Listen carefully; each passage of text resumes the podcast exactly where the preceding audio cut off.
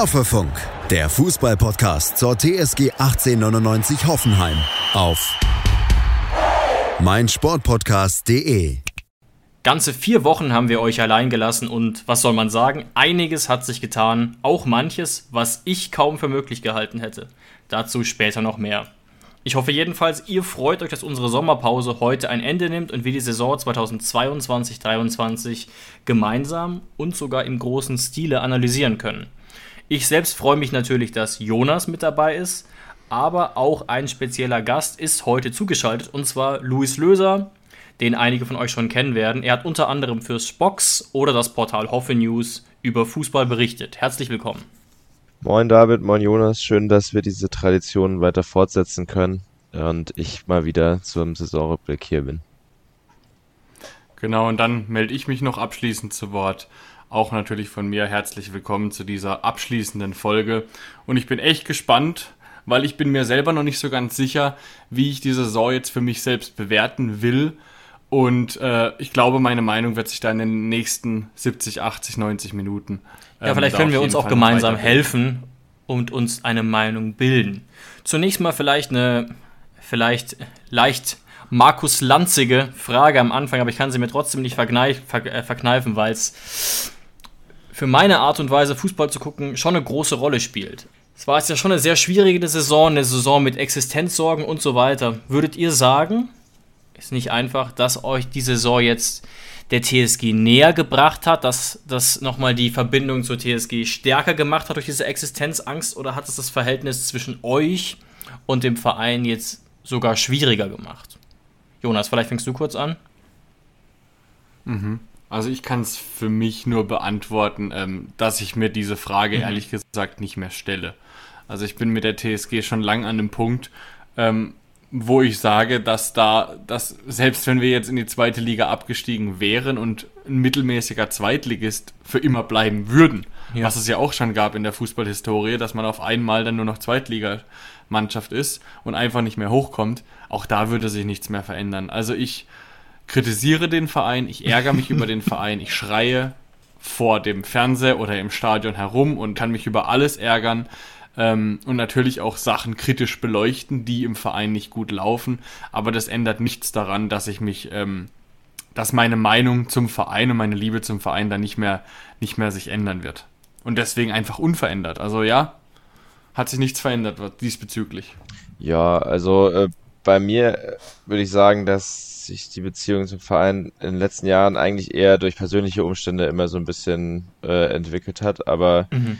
hier würde ich schon sagen, dass diese, dass ich zwischendrin schon auch mal die Sorge hatte, dass man vielleicht diese Saison dann in der zweiten Liga spielt. Und da hat man, habe ich mich dann schon noch mal ein bisschen mehr als zuvor vielleicht wieder äh, mit der TSG beschäftigt und äh, mich mehr damit auseinandergesetzt, also eher hin als davon weggetrieben, würde ich sagen. Ähm, und ich finde auch, dass die Fanszene ja am Ende, nachdem es ja zwischendurch ganz schön Streit Stimmt. auch gab, ähm, dann sich auch wie eine Wand hinter die Mannschaft gestellt hat. Ich meine, natürlich hat dann hat Hoffenheim immer noch keine Riesenszene, aber das war eigentlich eine ganz schöne Entwicklung zu sehen, wie man dann am Ende alle gemeinsam diesen Klassenerhalt gefeiert haben. Und ich habe das Gefühl, dass man da schon auch gestärkt ein bisschen rausgeht aus der Situation, auch wenn die Young Boys ja dann nochmal mit einem Brief nachgelegt haben, wo sie gesagt haben, ja, äh, wir sind jetzt, wir haben jetzt die Klasse gehalten, aber folgende Kritikpunkte sehen wir immer noch genauso wie vorher und da hat sich auch nichts dran geändert über die letzten Monate, was ich auch äh, nachvollziehbar und richtig fand, dass man da so hartnäckig bleibt, aber ich glaube trotzdem, dass sich da auch die, die Situation verbessert hat, auf jeden Fall. Interessant, ja. Ich frage deswegen auch so ein bisschen, weil bei mir eigentlich so die, die Liebe zum Verein zumindest ursprünglich schon durch den Fastabstieg immer gestärkt wurde. Aber ich, Jonas, ich verstehe deine Argumentation total, dass es natürlich jetzt irgendwie fest ist auf eine Art und Weise. Ne? Aber gerade bei mir war es, glaube ich, als erster Schritt der Abstiegskampf dann ähm, mit Giesdoll und dann als zweiter Schritt nochmal Stevens auf Nagelsmann und ähm, wo dann quasi schrittweise aus Sympathie wirklich äh, Fanliebe oder, oder Fantum wurde. Aber klar, ich würde auch nicht sagen, dass es total ähm, jetzt noch was verändert hat. Mhm. Was mir nur, ich, ich finde es immer noch so krass bei mir selbst jetzt, dass ich total spät, wenn überhaupt jemals, also ich habe gar nie so richtig in der Saison realisiert, wie eng es wird oder wie eng es hätte werden können durch diese ganz kuriose Entwicklung. Ich ja. glaube, wenn wir in die zweite Liga gegangen wären, ich hätte wochenlang gebraucht, um einfach zu checken, dass wir jetzt abgestiegen sind. Das war, das war für mich das ganz, ganz, ganz komisch an dieser Saison. Das ja. ist aber auch, glaube ich, eine große Gefahr und auch ein Phänomen, den viele Bundesligisten erleben. Ich meine, wir sind mittlerweile schon so lange in der Bundesliga, dass wir, glaube ich, was, ich glaube, zu den Top 5 Bundesligisten jetzt, die am längsten schon drin sind, gehören. Ähm, und ich glaube auch Schalke 04 hat es damals nicht geglaubt, bis es passiert ist. Also beim ersten Mal. Als sie sich noch für unabsteigbar gehalten haben. Auch beim HSV war es wahrscheinlich so. Ähm, und ja, da müssen wir jetzt wirklich aufpassen. Also es war jetzt das dritte Mal, dass wir eigentlich tabellarisch schon zu gewissen Zeiten in der Saison weg waren. Wir haben es zum dritten Mal geschafft. Gut, klar, 2013 war es am engsten, da sind wir ja sogar in die Relegation. Aber wir müssen wirklich aufpassen, dass wir nicht in so einen Strudel reinkommen, dass wir uns irgendwann wirklich von der Geschäftsführung ganz oben bis zum untersten Fan für unabsteigbar halten. Weil dann kommen wir wirklich in ein ganz genau, Was man jetzt natürlich nicht vergessen darf, ist, dass wir anders als der HSV oder auch Schalke in den entsprechenden Saisons zwischenzeitlich Vierter waren, nach neun oder zehn Spieltagen. Ne?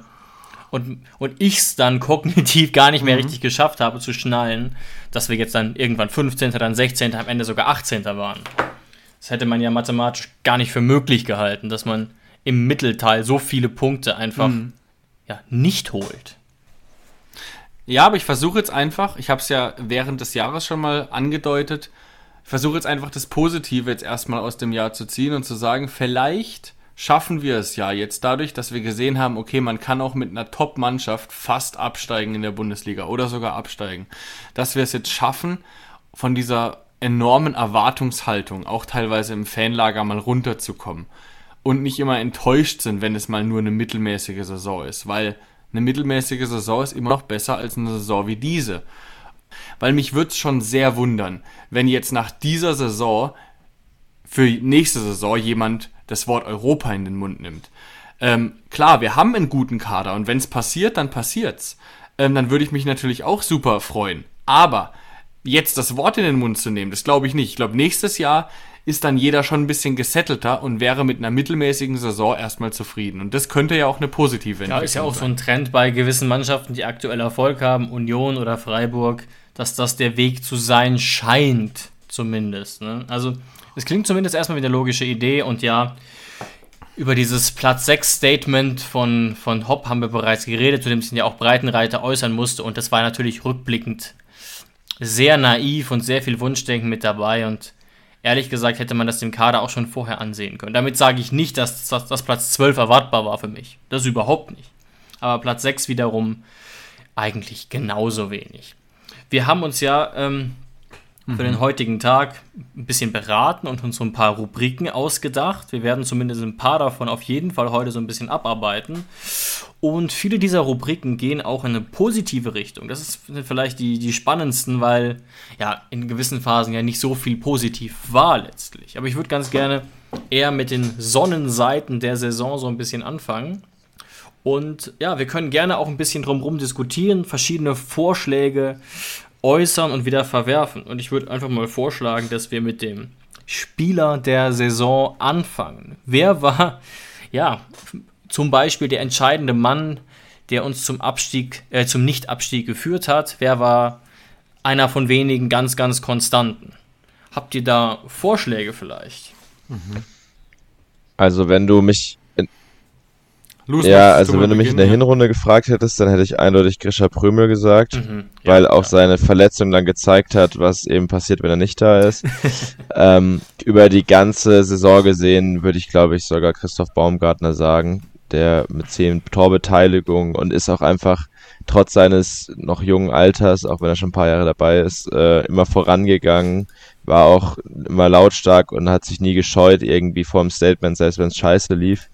Jetzt ist natürlich schade, dass er äh, nach Leipzig wechselt, aber äh, ja. das zeigt ja auch nochmal, was er für eine Saison hinter sich hat, dass er dann jetzt für über, äh, was von 26 Millionen nach Leipzig geht. Also ich glaube, er wird auf jeden Fall fehlen und ich habe zwei Personen im Kopf und ich bin mir echt nicht ganz sicher, wen ich da nennen soll. Aber ich gehe jetzt mal erstmal mit meinem ersten Instinkt und sage, in so einer doch schwierigen Situation, wo es ja dann auch viel, wie Louis schon gesagt hat, darauf ankommt, dass man äh, ja der Mannschaft den Rücken stärkt, in Interviews dafür da ist und so weiter, immer den Kopf oben hat, gehe ich diese Saison mit Oliver Baumann.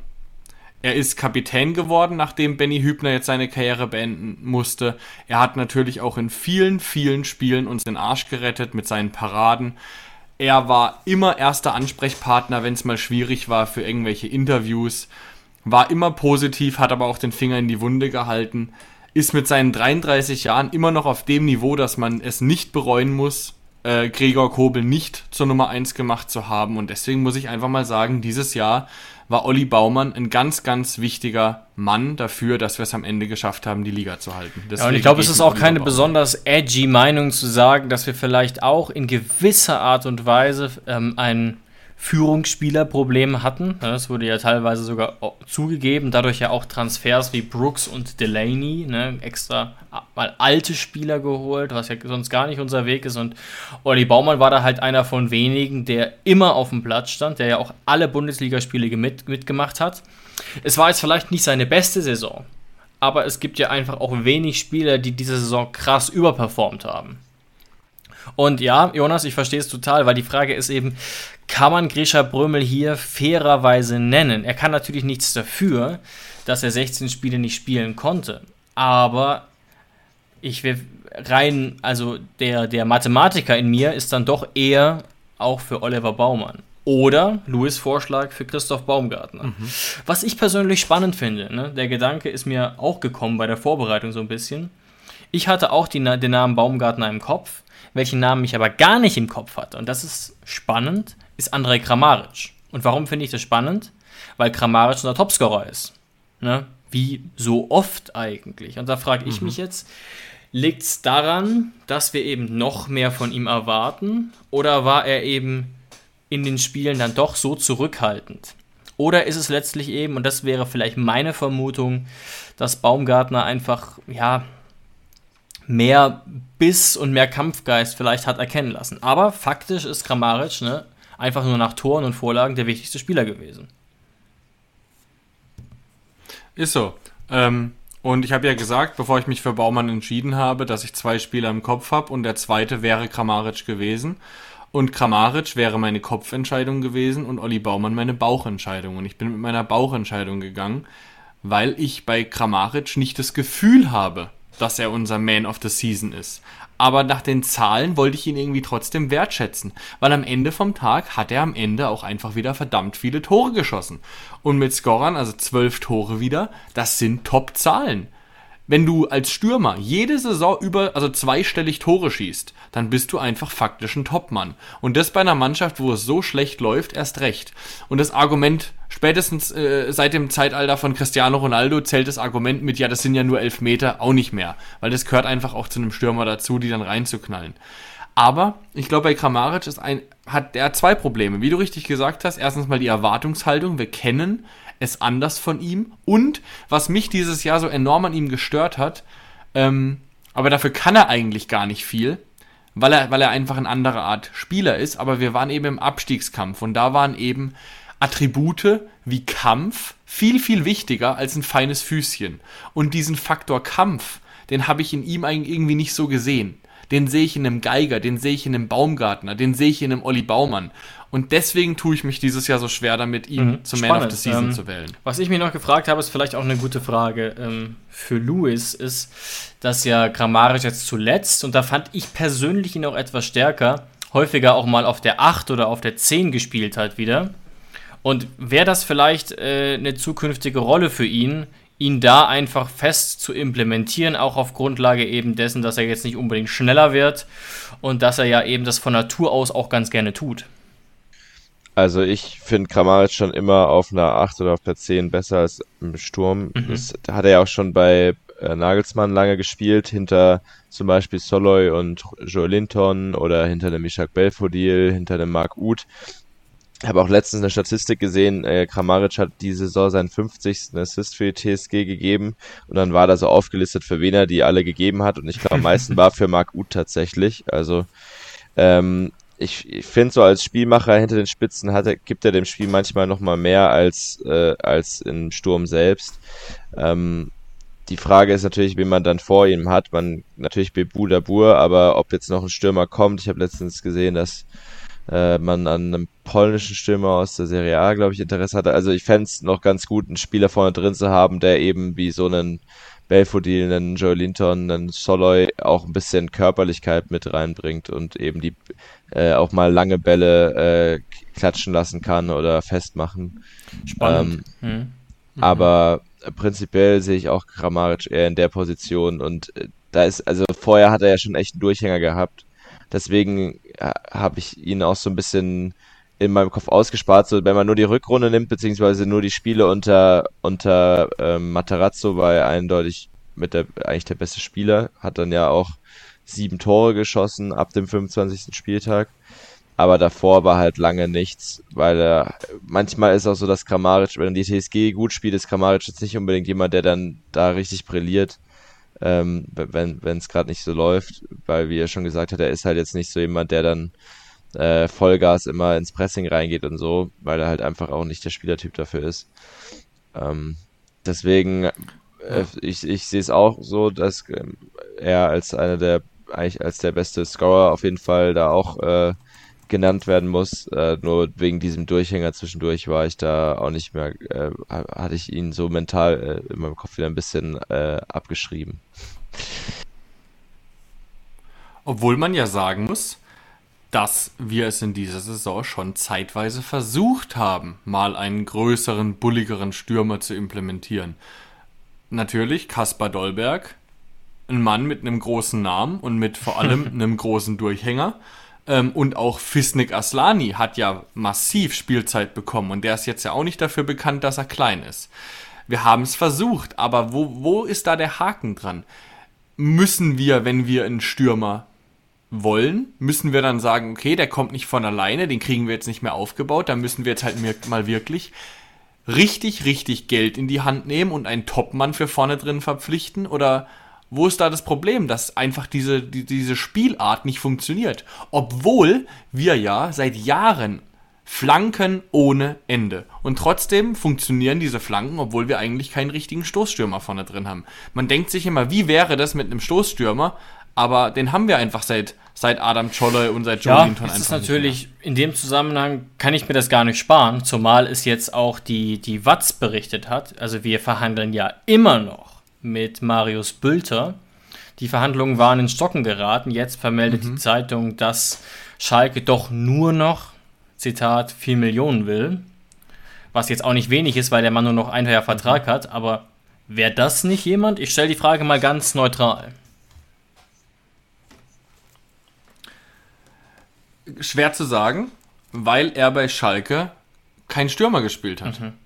Meistens nicht. Bei Schalke war er eigentlich mit Abstand der beste Fußballer auf dem Platz und hat deswegen auch oft linker Flügel gespielt. Weil er für seine Größe dann doch relativ schnell ist. Also ich, ich traue mich da nicht zu prognostizieren, ob er auf diesem Niveau ein Top-Stürmer sein könnte für einen Bundesligisten, der Ansprüche hat und nicht für einen Absteiger.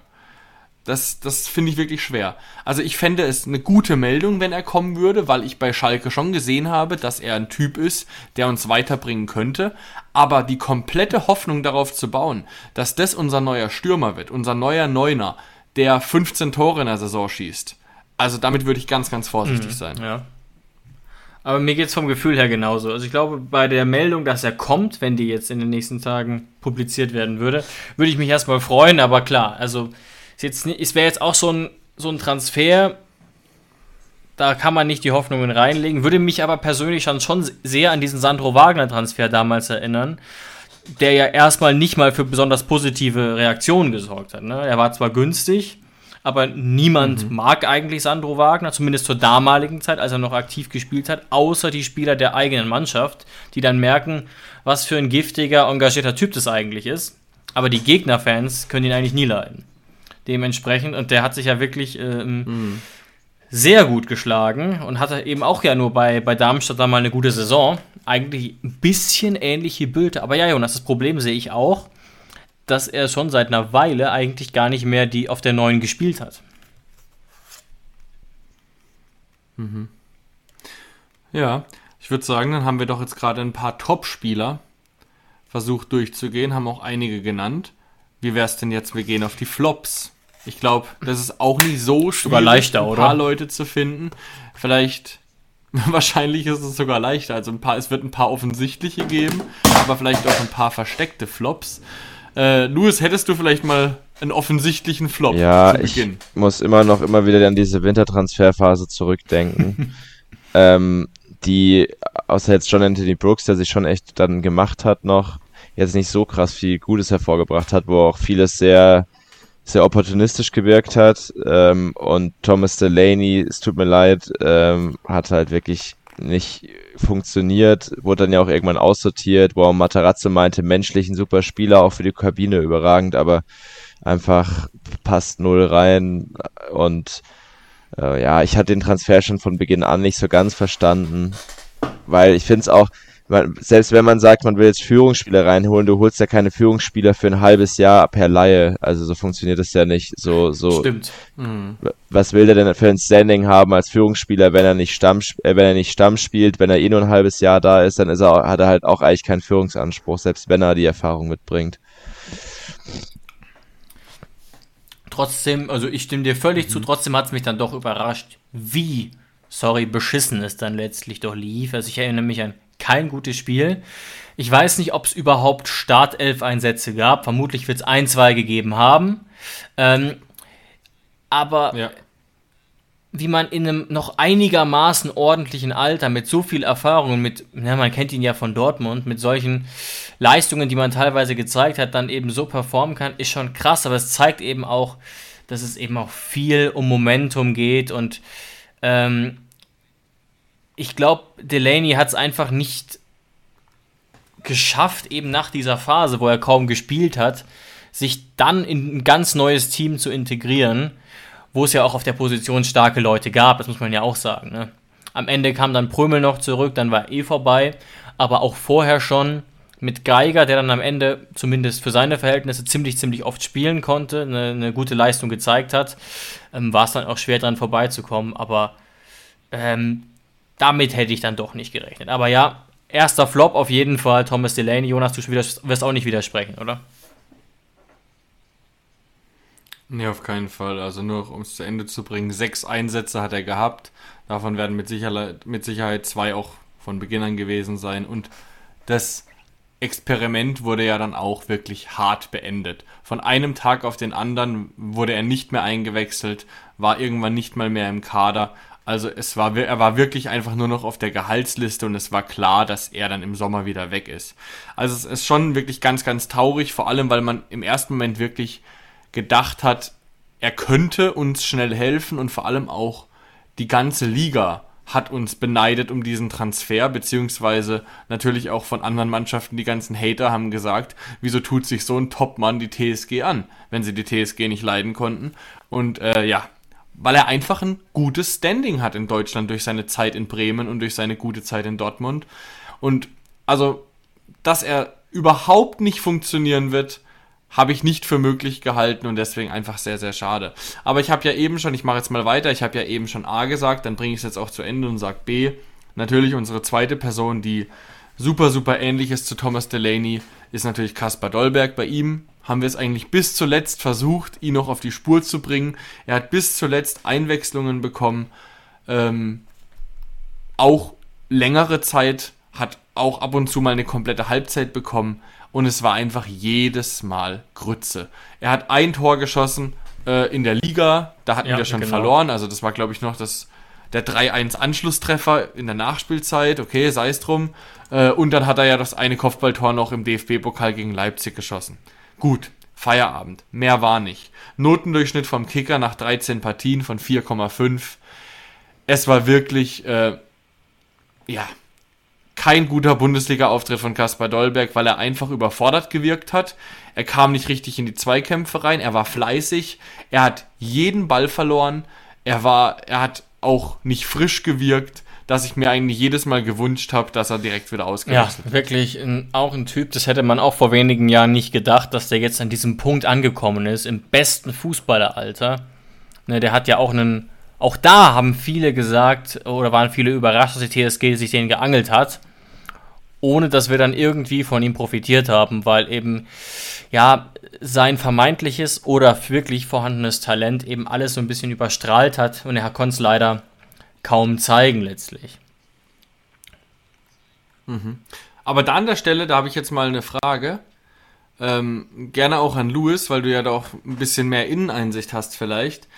Ähm, würdest du sagen, an der Stelle bei Delaney und bei Dolberg wurde einfach schlecht gescoutet? Weil klar, wenn wir uns die Spieler jetzt holen in der FIFA-Karriere und wir sagen, hey, die hatten doch mal vor fünf Jahren hatten die doch mal ein geiles Rating, die holen wir dann ist das was anderes. Aber das sind ja Top-Scouts. Das sind ja Leute, die können da, die haben das Geld und die Mittel dahin zu fliegen, die Leute nochmal anzugucken. Vielleicht auch beim Training mal äh, mit Leuten zu sprechen, wie es denn gerade bei denen läuft, Gespräche mit den Spielern zu führen.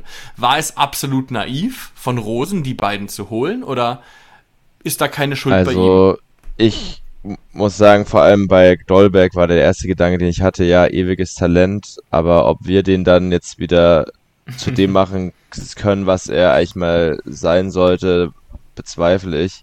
Und ich weiß, ich, ich hatte das Gefühl, dass man da schon einfach sehr, sehr viel Prinzip Hoffnung hatte. Ähm, und für, auf mich haben, wie gesagt, diese Transfers im Winter alle so ein bisschen opportunistisch gewirkt, weil man irgendwie das Gefühl hatte, man muss jetzt irgendwas machen. Und ja, klar, man muss, äh, also den Sack, Sechser musste man auf jeden Fall holen, wegen dem Ausfall von, von ähm, von Prömel, wo man sich ja, auch ein bisschen ja. selbst in die Lage gebracht hat, weil man ja vorher Samaseko im Sommer verliehen hat, weil Breitenreiter mit dem nichts anzufangen wusste. Und auch, man musste auch einen Stürmer holen, schon, den hat man ja quasi schon äh, vorgezogen, den äh, Rütter-Ersatz, bevor Rütter überhaupt weg war mit äh, Dolberg. Aber beide Trans, also bei Delaney konnte ich es weniger gut bewerten, aber bei Dolberg hatte ich so das Gefühl, so, ja, da ist sehr viel Hoffnung dabei. Ich meine, man hat ja auch kein Riesenrisiko, wenn das jetzt nur eine Rückrundenleihe ist. Ähm, aber es ist halt nichts Nachhaltiges, was man da sich äh, reingeholt hat. Vielleicht liegt es auch dran, was ja auch so ein Thema war, dass Rosen eben, dass seine sportliche Abteilung auch ein bisschen unterbesetzt war. Also Schwegler kam ja erst im Winter, der konnte da ja noch nicht groß helfen bei den Transfers.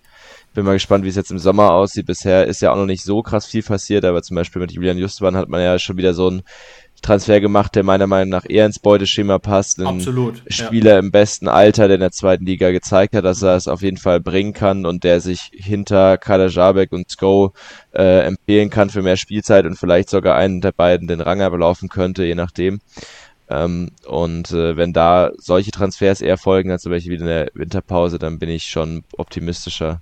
Aber also ich, ich meine, wenn man die scoutet, dann sieht man natürlich, dass die ein Riesenpotenzial haben, vor allem Dolberg, aber ob, dann die, ob man dann einfach nur dachte, man schafft schon irgendwie das rauszukitzeln, keine Ahnung. Vor allen Dingen in so einer schwierigen Situation, mhm. in der die TSG war, ist es ja auch nicht so, dass dass dann, dass es dann leichter ist für solche Spieler, sich zu entwickeln. Absolut. Wenn da weniger Druck da gewesen wäre, hätte es vielleicht mehr funktionieren können. Ja. Ich bin ja kurz davor zu sagen, zu behaupten, weil eben diese Spieler Delaney und Dolberg absolut überhaupt nicht zu Transfers von der TSG passen, äh, dass die gar nicht gescoutet wurden. Also, dass die irgendwo auf dem Radar aufgetaucht sind oder irgendein Berater mal gesagt hat, Leute, die sind unzufrieden, die wären dafür eine Laie und dass man da gar nicht mehr irgendwie versucht ja, hat, da ein bisschen, bisschen Einblick zu bekommen und einfach gedacht hat, mhm. ja, wir haben kein Risiko. Weil klar, jetzt so ein Transfer wie die, oder auch wie ein Finn Ole Becker letztes Jahr, das ist ja genauso Transfer wie jetzt mit Just Waren, äh, natürlich wurden die gescoutet. Da wurde ganz genau geguckt, was ist das für ein Typ, hat er die Anlagen, auch in der Bundesliga bestehen zu können, was kann der für ein Tempo gehen und so weiter. Da wird richtig geguckt.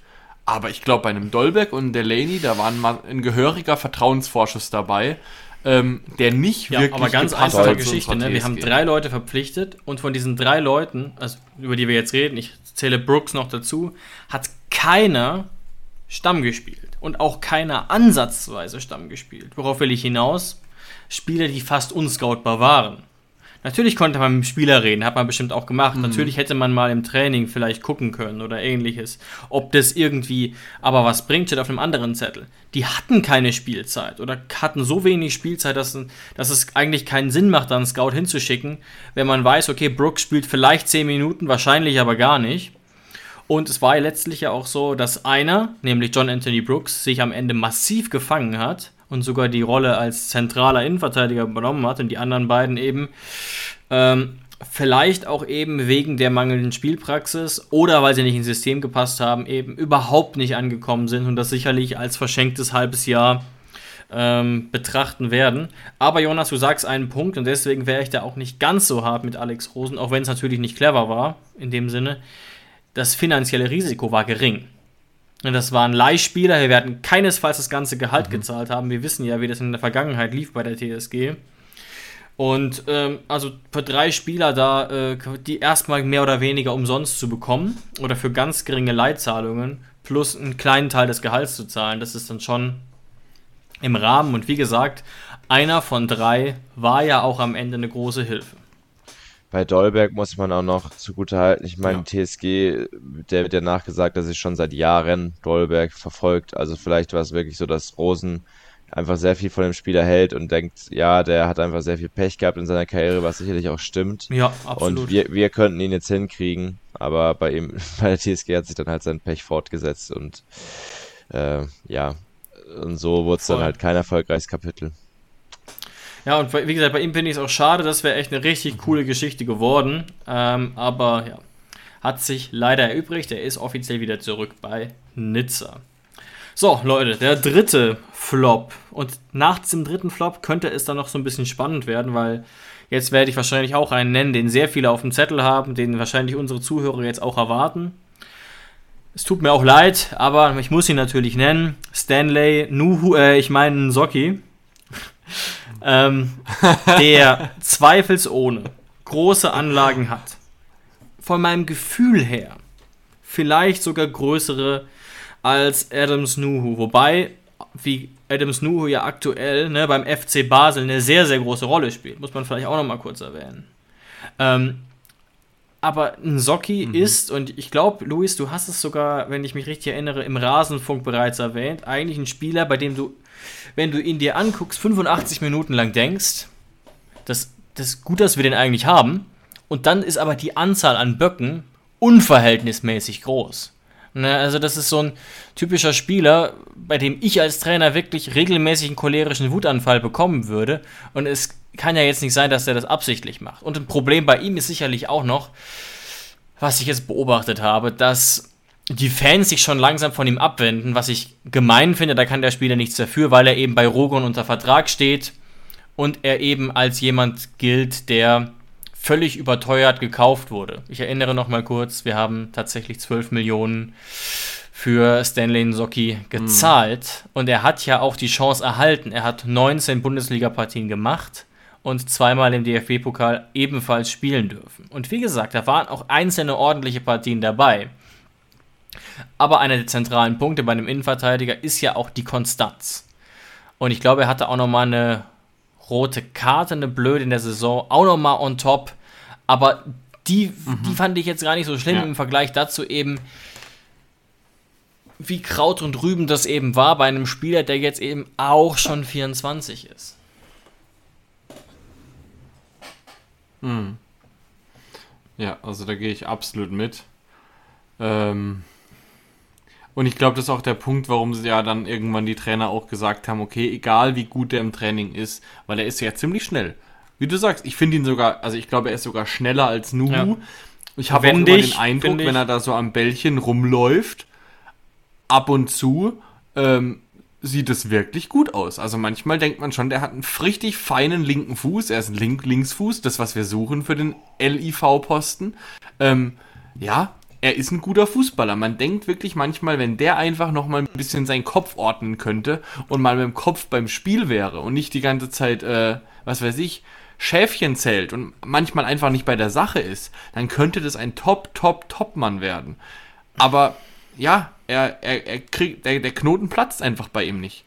Und ich weiß nicht, ob wir das nochmal hinkriegen werden. Ich, ich würde mal sagen, und ich bin da wirklich sehr vorsichtig in meinen Urteilen, gerade bei so jungen Leuten. Aber ich glaube, das wird jetzt die Saison sein, in der sich zeigen wird, in welche Richtung es geht. Ich glaube, er bekommt in dieser Saison nochmal vielleicht die Chance mhm.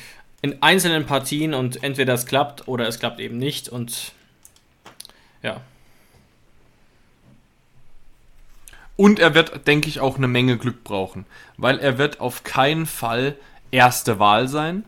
Ähm, er wird sowas brauchen wie das, keine Ahnung, äh, was, was mal nicht so unwahrscheinlich ist. Kaba kriegt wieder drei Spiele Sperre, Nsocki kommt rein, macht ja. es hervorragend und bleibt dann drin. Also sowas wird er brauchen, weil er wird im, im September oder im August, wenn es wieder losgeht, wird er nicht erste Wahl sein. Das kann ich mir nicht vorstellen. Ja, und wir haben jetzt ja auch, was ich übrigens super finde, ähm, den Vertrag mit, mit Kevin Akpokuba langfristig äh, Quatsch, verlängert. Und deswegen hoffe ich auch, der ist zwar natürlich bekanntlich Rechtsfuß, aber dass wir ihn jetzt wirklich fest integrieren. Das war jetzt eine von, ich glaube, vielleicht sogar seine erste Saison, in der er wirklich lange Phasen am Stück Stammspieler war.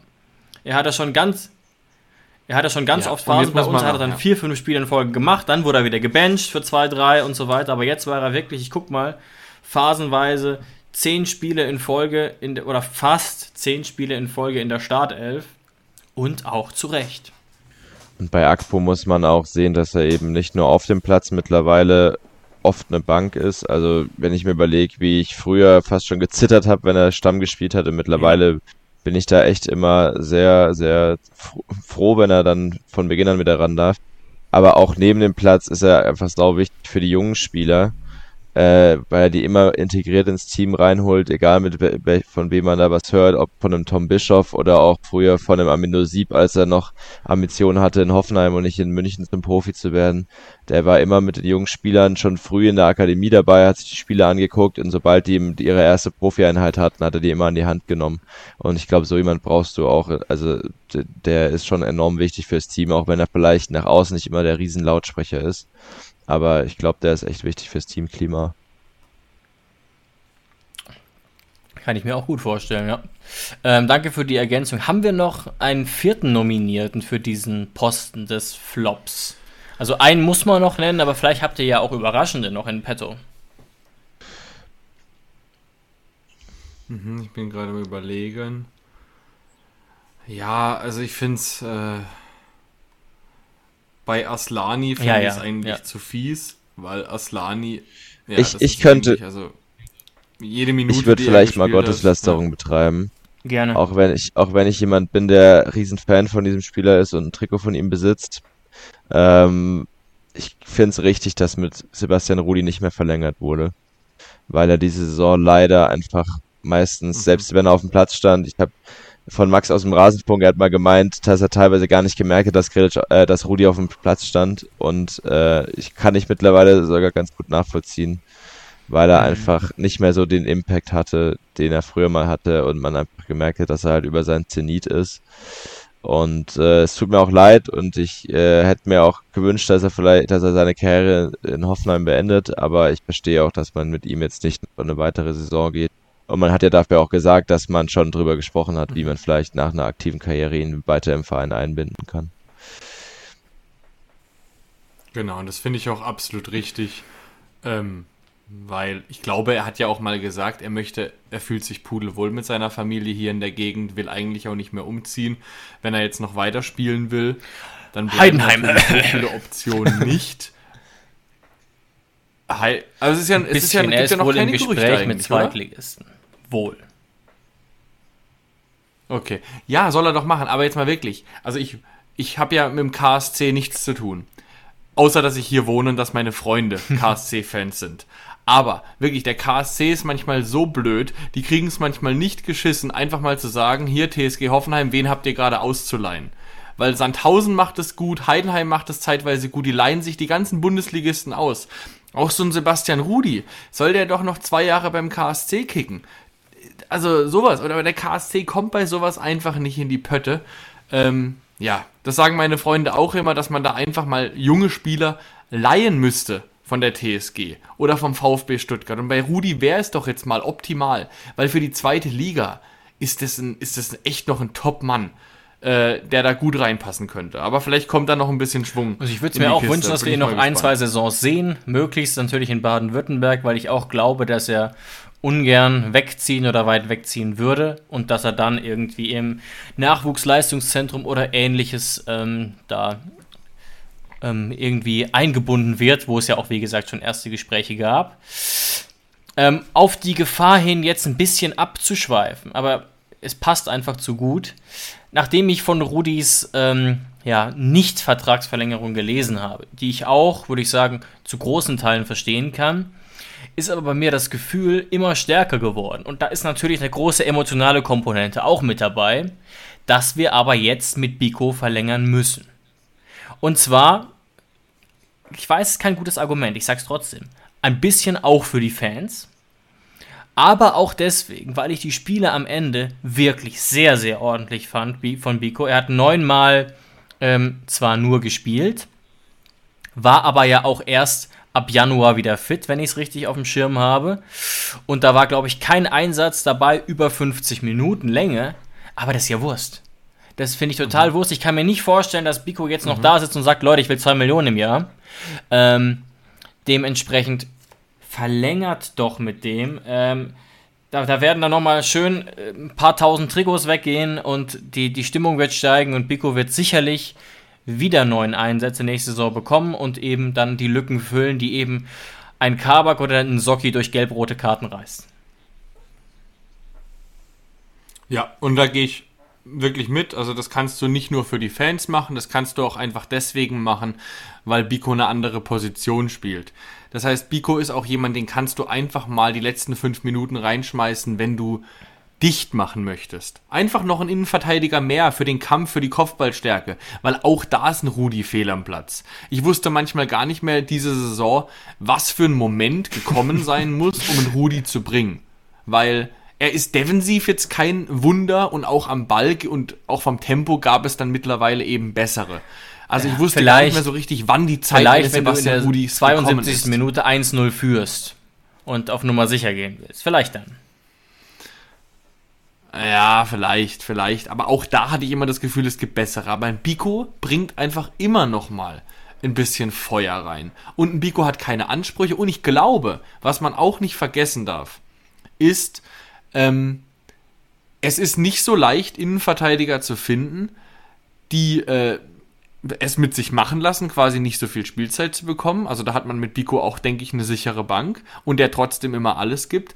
Und ich glaube, Klar, Sebastian Rudi wird auch bei uns bei weitem nicht so viel verdient haben wie bei Bayern oder bei Schalke, aber ich glaube, dass ein Biko ja. noch nie in dem Gehalts ähm, Bereich, in dem Gehalts ja, in der Gehaltsetage war von einem Rudi. Also ich glaube, eine Verlängerung mit Biko ist viel, viel günstiger als eine Entweder Verlängerung zu emotional, Luis, oder schließt du dich uns an? Ja, ich bin da auch immer ein bisschen am Schwanken, aber ich sehe schon auch das Argument, dass man eher mit Biko als mit Rudi verlängern könnte, weil Biko halt wirklich einfach immer noch, den werfst du halt für die letzten fünf Minuten rein, um noch eine Führung über die Zeit zu bringen. Und die, da sind am Ende drei Gegner mit ihm beschäftigt, weil er halt so viel noch reinwirft an, an Körperlichkeit und an äh, auch äh, einfach, ich finde, er hat so eine gewisse Ausstrahlung auf dem Platz. Und äh, ich glaube auch auch er ist ein Spieler, der einfach der Mannschaft nochmal so ein bisschen Halt geben kann. Ähm, bin da jetzt gespannt. Ist natürlich trotzdem auch viel Romantik dann dabei, sollte man mit ihm verlängern. Klar. Aber ich meine, wenn, wenn man jetzt sagt, er ist jetzt 33, spielt jetzt noch eine Saison, äh, dann würde ich die dem auf jeden Fall noch geben. Voll. Und, ne, deswegen nochmal liebe Grüße an Ermin, der uns bestimmt zuhört, heute läuft sein Vertrag aus. Wir schreiben den 30. Juni 2023 mhm. und ich habe tatsächlich gerade bewusst oder unbewusst mal auf die Twitter-Seite der TSG geguckt, um zu gucken, ob da jetzt heute die Verlängerung kommt. Das wäre ja das perfekte Timing, Zwinker, Zwinker, wenn da jetzt heute oder morgen was kommen würde, denn morgen ist er faktisch und juristisch dann ähm, vereinslos. Und für Biko wird es natürlich auch nicht leicht, einen neuen Club zu finden. Das muss man jetzt ehrlicherweise auch sagen. Ich bin mir nicht sicher, ob Biko in der Verfassung ist, 90 Minuten zu spielen. Weiß ich auch nicht, ob, das, ob er das vielleicht in der Ehredivise oder in der Schweiz oder so oder in Bosnien-Herzegowina könnte. Aber bei uns wäre auf jeden Fall fit, 20, 30 Minuten noch zu machen, wie gegen Union Berlin oder gegen Stuttgart am Ende. Oder zur Not eben nur die, die 7 am Ende. um nochmal zu zeigen, Leute, wir halten jetzt das verfickte 1 zu 0. Sorry dafür. Ähm, Fände ich schon wichtig. Und ich glaube auch, Jonas, wir haben jetzt, ähm, wir hätten durchaus genug Geld, um Biko zu halten, weil ich kann mir nicht vorstellen, dass das, dass das im sechsstelligen Bereich liegt, was das Jahresgehalt angeht. Außer vielleicht durch irgendwelche Boni, falls er ständig spielen sollte. Mhm. Ja. Aber ansonsten, wenn ich jetzt hier so unseren Kader durchscrolle, muss ich sagen, mir fällt es schwer, noch weitere Leute also mir als nicht. klassischen Flop zu bezeichnen. Klar, es haben.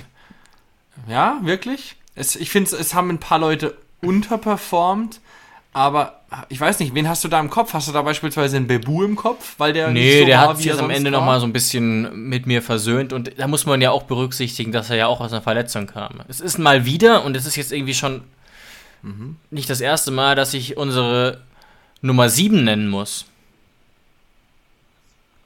JBL. Also ähnlich. Ja, den habe ich mir auch angeguckt, aber der ist mittlerweile für mich eine Karteileiche. Ich, also manchmal vergesse ich den. Deswegen will ich den auch gar nicht Aber der hat Flop, ja in der Hinrunde viel. Spielzeit bekommen, weil, falls ihr euch erinnert. Ich weiß es nicht mehr. 13. Und Ja, der hat- die ja, alle in der Hinrunde Spiele dann hat leisten OP. Ähm, das klammern wir mal aus, aber anhand von zwölf Spielen kann man schon sagen, ob jemand über- oder unterperformt hat. Und also irgendwann muss halt mal der, der Moment kommen, ne, wann es für ihn nach oben geht, der ja wirklich auch, wann war das? Vor drei, vier Jahren, wo er bei Dortmund mal so eine gute Saison hatte. Oder ist schon sogar noch länger her, und aber seitdem. Ist halt auch krass, dass er immer noch nur 24 ist. Also Ja. man denkt, er ist schon so Ewigkeiten Mhm. dabei. Aber ja, er hat halt auch viel Pech gehabt, wieder mit Verletzungen. Trotzdem verstehe ich, warum du ihn da einsortierst, weil er halt auch, also er hat damals ja auch viel Geld gekostet und so richtig geliefert hat er seitdem nie. Es gab mal so eine kurze Phase. Ich erinnere mich an dieses Seitfallzieher-Tor gegen Wolfsburg. Ja, Da war er, ja. das war vielleicht so seine beste Phase bei TSG, aber seitdem ist es schwierig. Ja, und muss man auch gucken, ob man den noch lang bei der TSG sieht. Aber ja, er hat halt 9 Millionen gekostet und da hofft man sich natürlich den, den Durchbruch irgendwann mal. Ob der noch kommt, unklar. Aber ja, ich glaube, das sind sozusagen die vier offensichtlichen Namen vielleicht. Ansonsten würde ich vielleicht sogar zustimmen, dass es jetzt keinen gibt, mh, der wirklich äh, zu Hause sitzt und sich denkt, das war ja eine richtig Kack-Saison. Also aus Weil klar, am Ende, die, die, die Spieler müssen unterperformt haben. Ansonsten wären wir ja nicht durch die Saison gegangen, wie wir durch die ja, Saison ja, gegangen ja. sind. Aber ähm, irgendwie fast jeder Spieler, den ich mir gerade angucke, war in irgendeiner Phase der Saison wirklich in Ordnung. Ähm, klar, es war zeitweise schleppend, denn Bebu hatte auch Probleme mit seinen mit Verletzungen, hatte dann lange, lange Zeit Schwierigkeiten reinzukommen, aber er hatte dann halt auch eine Handvoll richtig gute Spiele. Und er hat dann am Ende auch sieben Tore geschossen. Deswegen fällt es mir auch schwer, einen Ilas als Mir Flop auch. zu sehen. Und, und in Munas, wo jetzt auch viele vielleicht sagen würden, auch der war nicht da, hat auch wieder es nicht geschafft, richtiger Stammspieler zu werden. Aber das ist ja wieder dein Lieblingsthema, David. Da willst du bestimmt gleich eine Statistik nennen, wie wichtig der auf dem Platz war. Auch in Munas hatte eigentlich super Spiele. Munas ist, und jetzt, ich suche euch die Zahl gerne nochmal raus, aber ist nach Statistiken mit Abstand unser treffsicherster Spieler. Also, er hat sowohl aus den wenigsten Chancen die meisten Tore gemacht, laut äh, Expected Goal Statistiken, als auch trifft er nach Minuten am regelmäßigsten.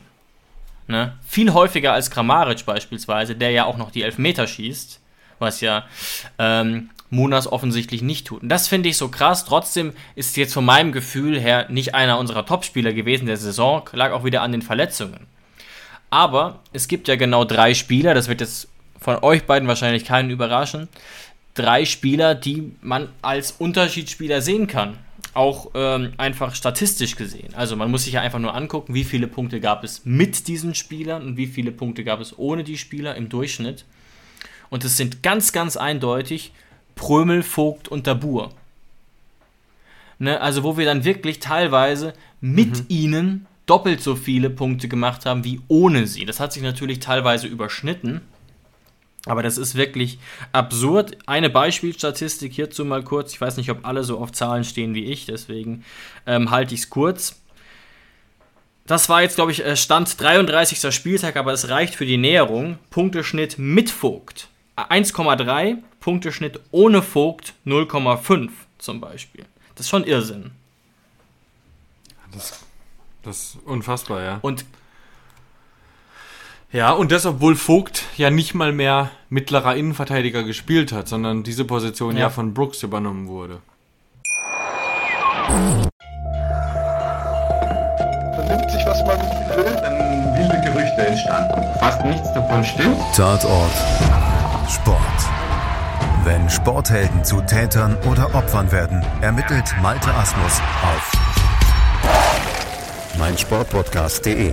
Folge dem True Crime Podcast, denn manchmal ist Sport tatsächlich Mord. Nicht nur für Sportfans. Hallo aus der Zukunft gewissermaßen. An dieser Stelle gab es leider technische Probleme und einige Minuten sind offenbar weg. Also fünf oder zehn Minuten unseres Gesprächs sind jetzt einfach nicht mehr auffindbar. Ähm, ihr müsst leider damit klarkommen und wir auch. Allerdings, vielleicht kurz als Einordnung, es geht jetzt gleich einfach weiter und das Thema waren jetzt große Fehler, die in dieser Saison so vorgefallen sind und es ging gerade um Sebastian Hoeneß und um Jonas Theorie, dass es ohne eine Entlassung von Sebastian Hoeneß ruhiger und besser gelaufen wäre. An dieser Stelle steigen wir jetzt wieder ein und jetzt folgen nochmal ungefähr 20 Minuten. Ich finde, es gab schon viele, du sagst ja auch schon genügend Argumente, um ihn äh, zu entlassen, vor allem eben nach dieser ewig langen Durststrecke zum Saisonende. Aber ich finde, dass man mit Breitenreiter, auch wenn ich selbst am Anfang ihm positiv gegenüberstand, einen Trainer geholt hat, der jetzt keine, der jetzt nicht so eine klare eigene Spielidee hat, sondern der auch selbst von sich sagt, dass er eben viel sich danach richtet, was er für Spieler zur Verfügung hat. Und ich finde, dass die TSG einfach jetzt mal einen Trainer braucht, so einer wie Materazzo ist, der dem Verein auch mal wieder eine eigene Idee aufdrückt und vor allem eine eigene Idee bei, bei Ballbesitz und eine eigene Idee, wie man den Ball erobern will, weil das aktive Verteidigen war bei der TSG teilweise auch äh, einfach unterdurchschnittlich, obwohl es in der Bundesliga so eins der wichtigsten Attribute ist, die man braucht als Mannschaft, weil die Bundesliga einfach da eine sehr intensive Liga ist.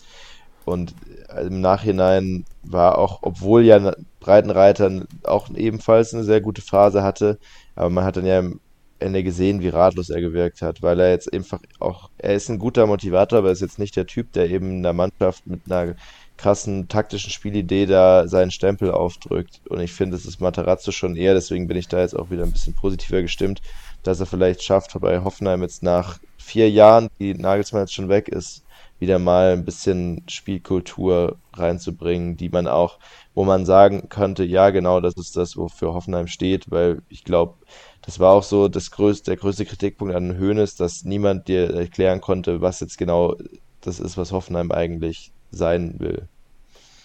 Ja, das stimmt. Und das muss man jetzt natürlich abwarten, weil, das haben wir, glaube ich, alle gemerkt, Matarazzo wurde am Ende sehr pragmatisch, hat sich auch ausgezahlt, aber das war natürlich überhaupt kein Hoffenheimer Fußball mehr am Ende. Das war vielleicht, ja, VfL Bochum Fußball. Klingt jetzt. Das war ja auch äh, interessant, weil, ja, weil man ihm ja beim VfB immer unterstellt hat, dass er ja, eben nicht ja. sowas kann, so pragmatisch spielen. Und äh, ich möchte es auch nicht mehr sehen nächste Saison, aber ich glaube, in der Phase war es auch wichtig, dass er sich da eben auch mal entsprechend anpassen konnte, was ich vorher auch ehrlich gesagt nicht erwartet hatte. Das war eigentlich auch so mein größtes Fragezeichen, als er kam. Ja. In dem Zusammenhang ist mhm. mir noch ein Fehler aufgefallen, der vermeintlich relativ klein ist. Das hat mich trotzdem gestört und es kann schon sein, dass es einer von mehreren Punkten war, der diesen Abwärtstrend nochmal befeuert hat in der Mitte der Saison. Ich glaube, es war zwei oder drei Spieltage vor der Entlassung von André Breitenreiter und die Fans haben an einem völlig berechtigten Moment des Spiels Wir wollen euch kämpfen sehen gerufen. Und der Trainer gibt doch ernsthaft ein Interview und äußert da sehr emotional sein Unverständnis für diese Gesänge. Ähm, und das ist zusammengefallen eben damit, dass wir sowohl davor als auch danach ja eine massive Sieglosserie hatten. Plus, dass das kann jetzt nicht nur daran liegen, aber ja auch die, die Zuschauerzahlen und die Unterstützung massiv eingebrochen ist in der Mitte der Saison, wurde dann an den letzten fünf oder zehn Spieltagen nochmal viel besser, aber auch weil es um so viel ging. Und wie gesagt, ich glaube, es ist schwer zu sagen, wie groß dieser, der Einfluss dieser Aktion war. Aber das ist ja schon fast einmalig im Fußball, dass ein Trainer ernsthaft die Fans in so einer Phase dafür kritisiert, dass sie Wir wollen euch kämpfen sehen singt. Ich finde, es war auch ein bisschen Ausdruck von dem, in was für einer gefühlten Scheinwelt manchmal Breitenreiter gelebt hat. Oder ich weiß nicht, ob er wirklich nach ob, da, ob er sich nur so nach außen gegeben hat oder ob er das auch nach innen so gelebt hat, aber er hat ja auch Ewigkeiten noch so getan, als ja. wären die Ergebnisse würden der Leistung nicht, nicht entsprechen und als hätte, hätte er trotzdem eigentlich alles, wäre ja alles trotzdem tipptopp. Und erst als es so richtig der Baum am Brennen war, hat er dann auch mal so Krisenrhetorik ausgepackt. Ich finde, man muss jetzt nicht immer sofort äh, Alarm läuten, aber man kann ja auch einfach mal ehrlich aussprechen, wenn eine Leistung einfach nicht gut war und mit sich selbst in die Kritik gehen und da ein bisschen reflektieren. Aber ich finde, dass er teilweise selbst ja. nach, nach mittelmäßigen Leistungen, ich meine, gegen Dortmund zum Beispiel in der Hinrunde, ja, man hat das Spiel knapp verloren, aber man hatte auch absolut keine Chance, jemals ein, eigenen, ein eigenes Tor zu erzielen. Und er hat trotzdem danach so getan, als wäre das jetzt sau eng gewesen, dass man am Ende nicht gewonnen oder unentschieden gespielt hat. Also, ja, ich, das war, hat mich bei ihm so mit am meisten gestört. Ich finde, es war auch unter Höhnes ab und an so, dass da viele Sachen schön geredet wurden, aber nicht so krass wie jetzt, wie jetzt teilweise unter Breitenreiter über lange Zeit. Absolut. Ich hätte noch ein Fehlerchen, aber ich will euch nicht vorwegkommen unbedingt. Ich hätte auch noch einen, der vielleicht da rein ähm, ich habe mir mich die ganze Zeit gefragt, was man in dieser Winterpause gemacht hat. Also nicht nur was Transfers angeht, das mhm. hatten wir ja schon vorhin drüber gesprochen, aber diese gesamte Winterpause, die war ja durch die WM nochmal deutlich länger und man hatte ja auch nur zwei WM-Fahrer. Also man hätte genügend Zeit gehabt, um jetzt wieder alle gemeinsam wieder neu auszu ja. alles au neu auszujustieren, äh, wieder Abläufe reinzubekommen, nochmal die Mannschaft zusammenzukriegen und gefühlt wurde man nach der Winterpause schlechter statt besser, obwohl es ja fast nicht möglich war nach diesem Negativlauf.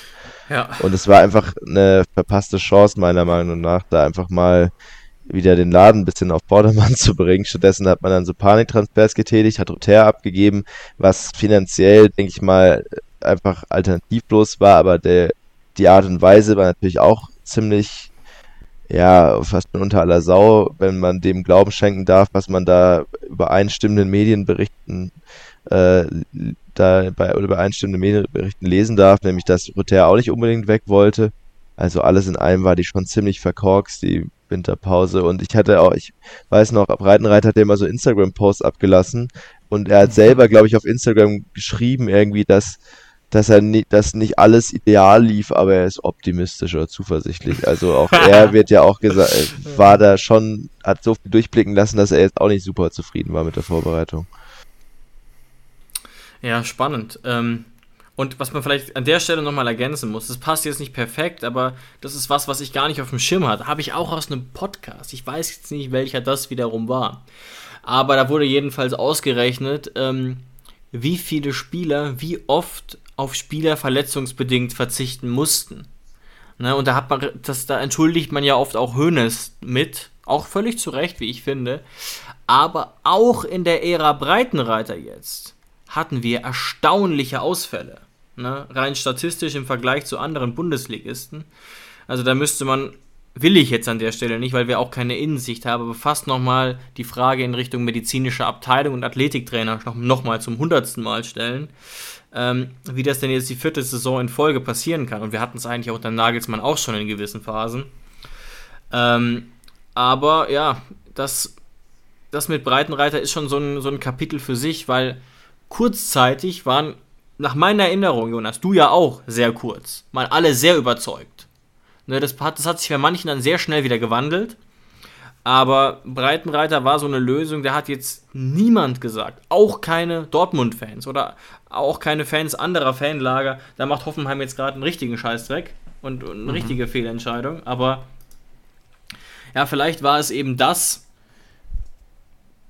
dass er da eben eher nicht die klare Hoffenheimer Philosophie vertreten hat und ähm, ja, sein Umgang in der Krise war offensichtlich auch nicht der beste, das muss man sagen. Und finde ich einen sehr, sehr guten Gedanken, ne, dass man diese Winterpause im Vergleich zu anderen Teams offensichtlich massiv verschenkt und schlecht genutzt hat. Auch die Testspiele waren ja nach meiner Erinnerung ähm, pures Chaos mit, glaube ich, 100 Gegentoren.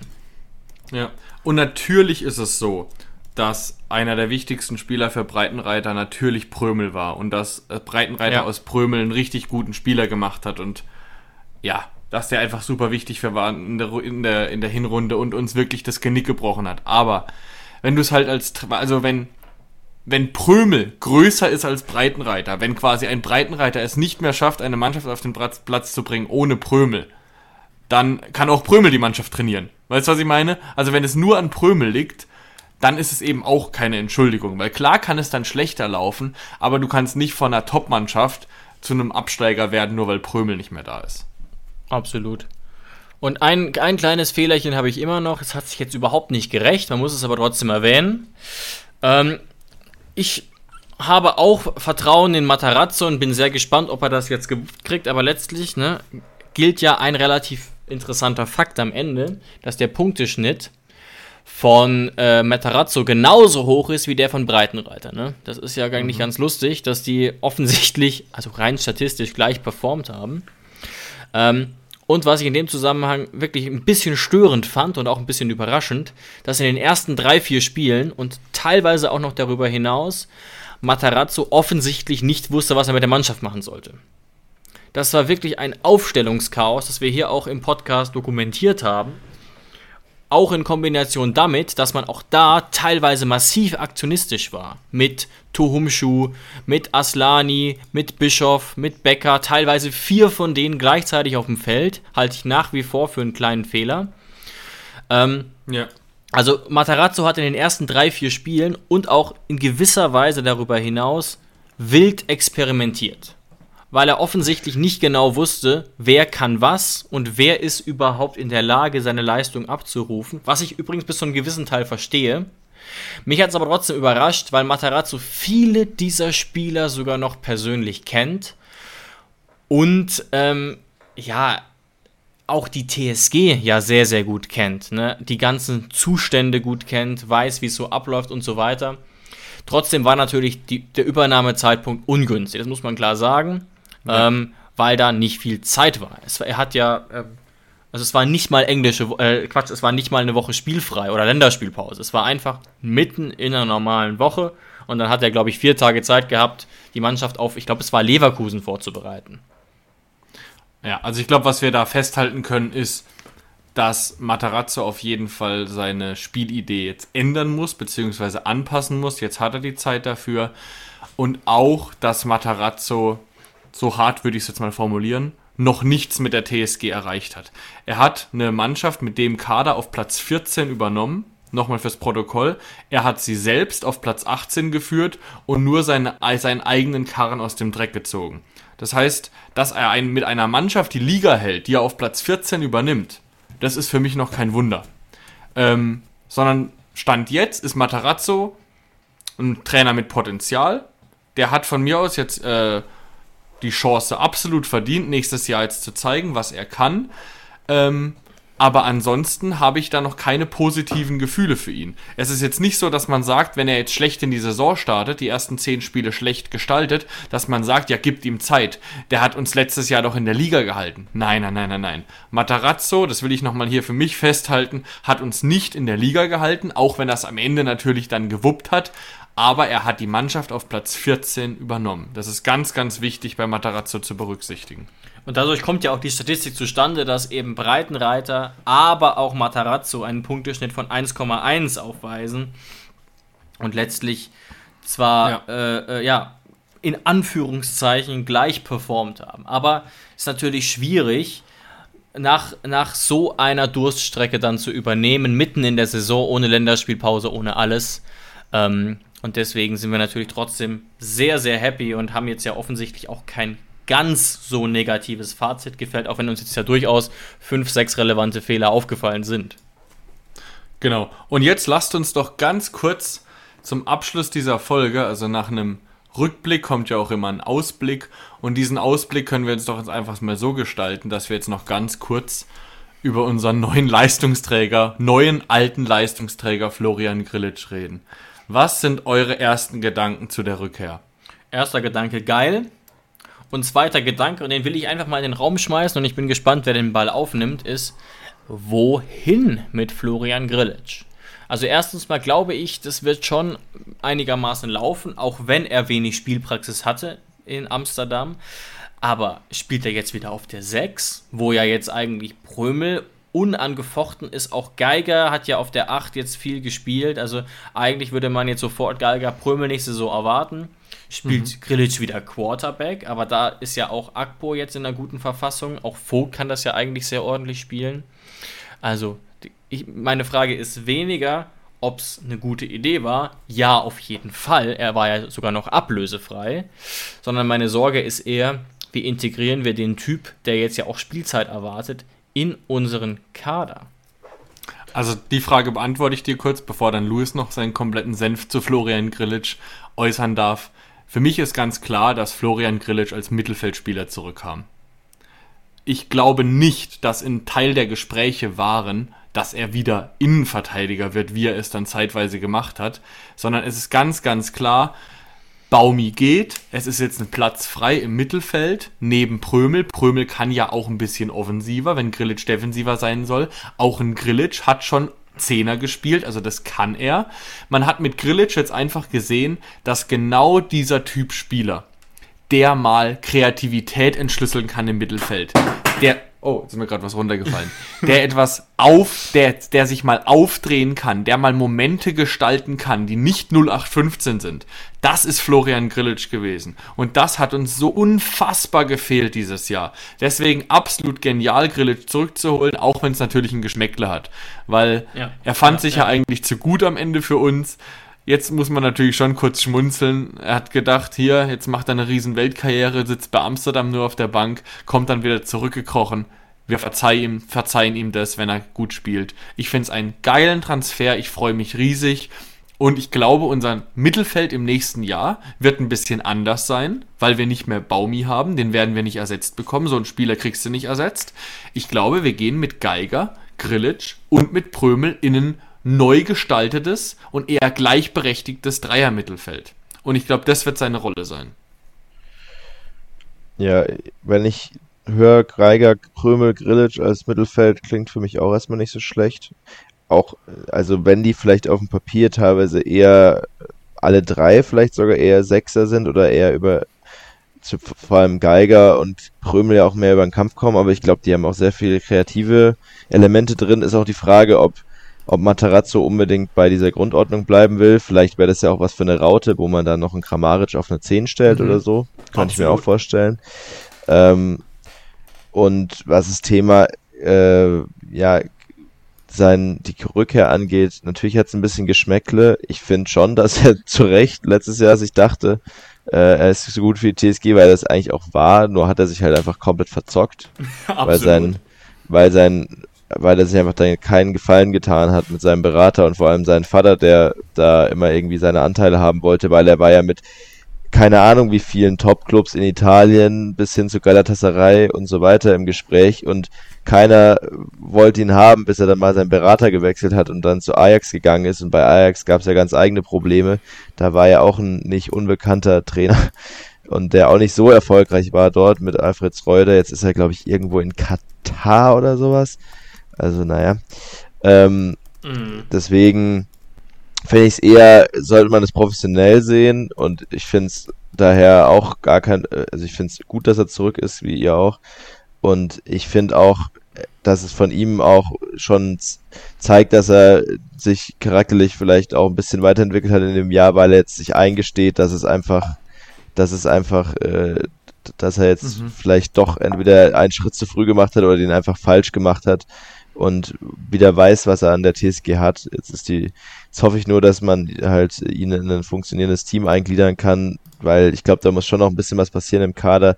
Rosen hatte ja eigentlich auch einen viel größeren Umbruch angekündigt. Jetzt ist, glaube ich, am Sonntag Absolut. Trainingsstart und man hat bisher zwei Transfers auf dem Papier stehen plus noch die Leihrückkehrer mit äh, Marco Jon und äh, Maxi Bayer. Aber ich glaube, da muss schon noch ein bisschen was im Kader passieren. Also ich, da gibt es ja trotzdem immer noch die bestehenden Problemfelder wie auch letztes Jahr. Absolut, da gibt es einiges, was wir noch besprechen müssen und wo es noch Fragezeichen gibt. Auch nach wie vor ein bisschen mein Sorgenkind, auch wenn wir da jetzt faktisch drei Personen haben, sind so ein bisschen die, die sogenannten Wingbacks oder offensiven Außenverteidigerpositionen.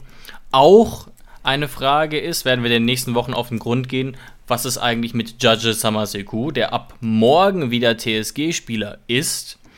Ähm, kann man den wieder integrieren? Will der wieder integriert werden? Der hat ja auch kaum gespielt. Das werden Jonas und ich noch in der nächsten Zeit besprechen.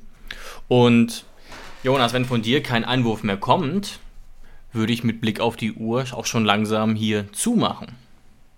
Also ich hätte nichts mehr. Ich bin wunschlos glücklich. Ich kann jetzt nach, unseren, nach unserer Folge mit der Saison abschließen und bin dann bereit, David, mit dir mit dem Hoffefunk in die neue Saison zu starten. Dann einen ganz, ganz großen Dank an Luis Löser, der sich hier Zeit genommen hat, um mit uns zusammen die Saison einzuordnen.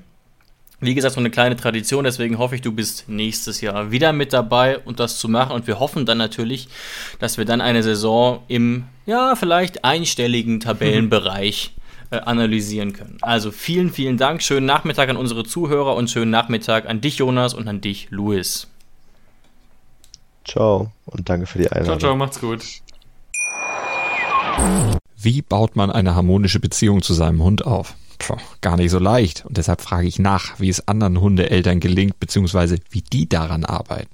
Bei Iswas Dog reden wir dann drüber. Alle 14 Tage neu mit mir, Malte Asmus und unserer Expertin für eine harmonische Mensch-Hund-Beziehung, Melanie Lippisch. Iswas Dog mit Malte Asmus. Überall, wo es Podcasts gibt.